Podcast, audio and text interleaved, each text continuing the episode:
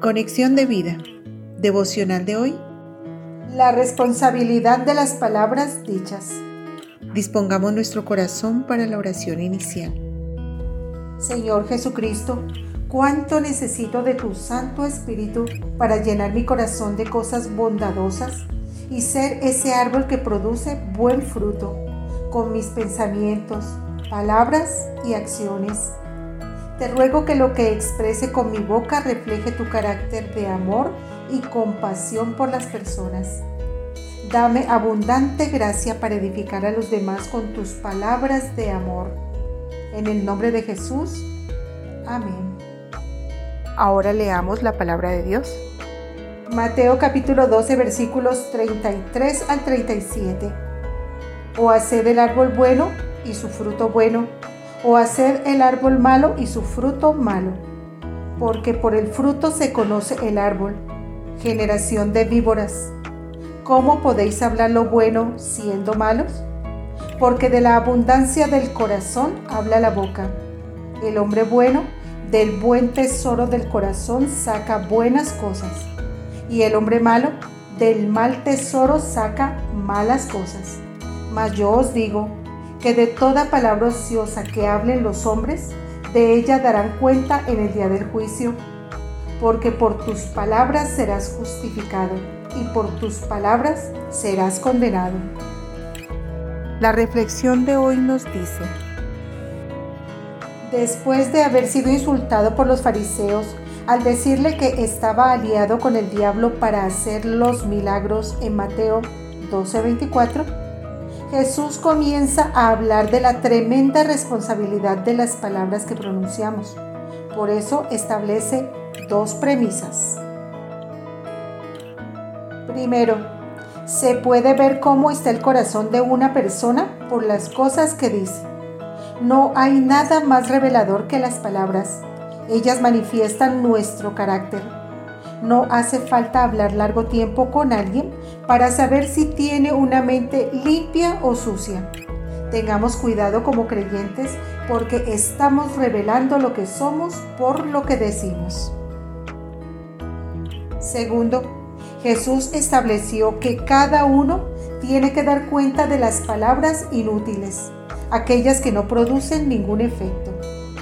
De cierto, hay varias verdades aquí las cosas que decimos sin darnos cuenta, las palabras que soltamos cuando no hay barreras convencionales, las palabras ásperas y desabridas, las palabras de enfado que no miden lo que dicen, con insultos, groserías y sarcasmo.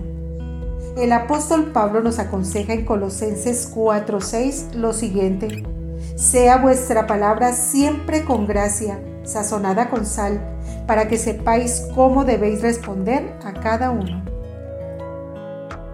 ¿Cuántas veces decimos, no era lo que quería decir? Pero eso no nos libera de la responsabilidad de lo que hemos dicho. No podemos recoger lo que dejamos escapar de nuestra boca y tenemos que afrontar el daño que hemos hecho a otras personas y entender que esas heridas a veces levantan barreras difíciles de eliminar. Pitágoras, el gran filósofo griego, decía, antes lanza una piedra al azar que una palabra. Esto quiere decir que una vez que se ha dejado escapar una palabra ofensiva o sucia, nada la hará volver atrás y seguirá una trayectoria de daño por donde quiera que vaya. Cada palabra que sale de nuestra boca puede ser un ladrillo para edificar o una excavadora para destruir. Por eso es tan importante cuidar lo que hablamos. El Señor dijo, ¿cómo podéis hablar lo bueno siendo malos? Porque de la abundancia del corazón habla la boca. Lo que atesoramos en nuestro corazón es lo que expresamos con nuestros labios.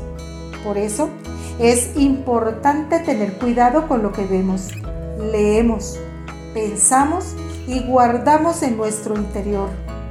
El hombre bueno del buen tesoro del corazón saca buenas cosas y el hombre malo del mal tesoro saca malas cosas. Examinemos nuestras palabras para descubrir el estado de nuestro corazón. Pidamos perdón si hemos destruido a alguien por lo que dijimos.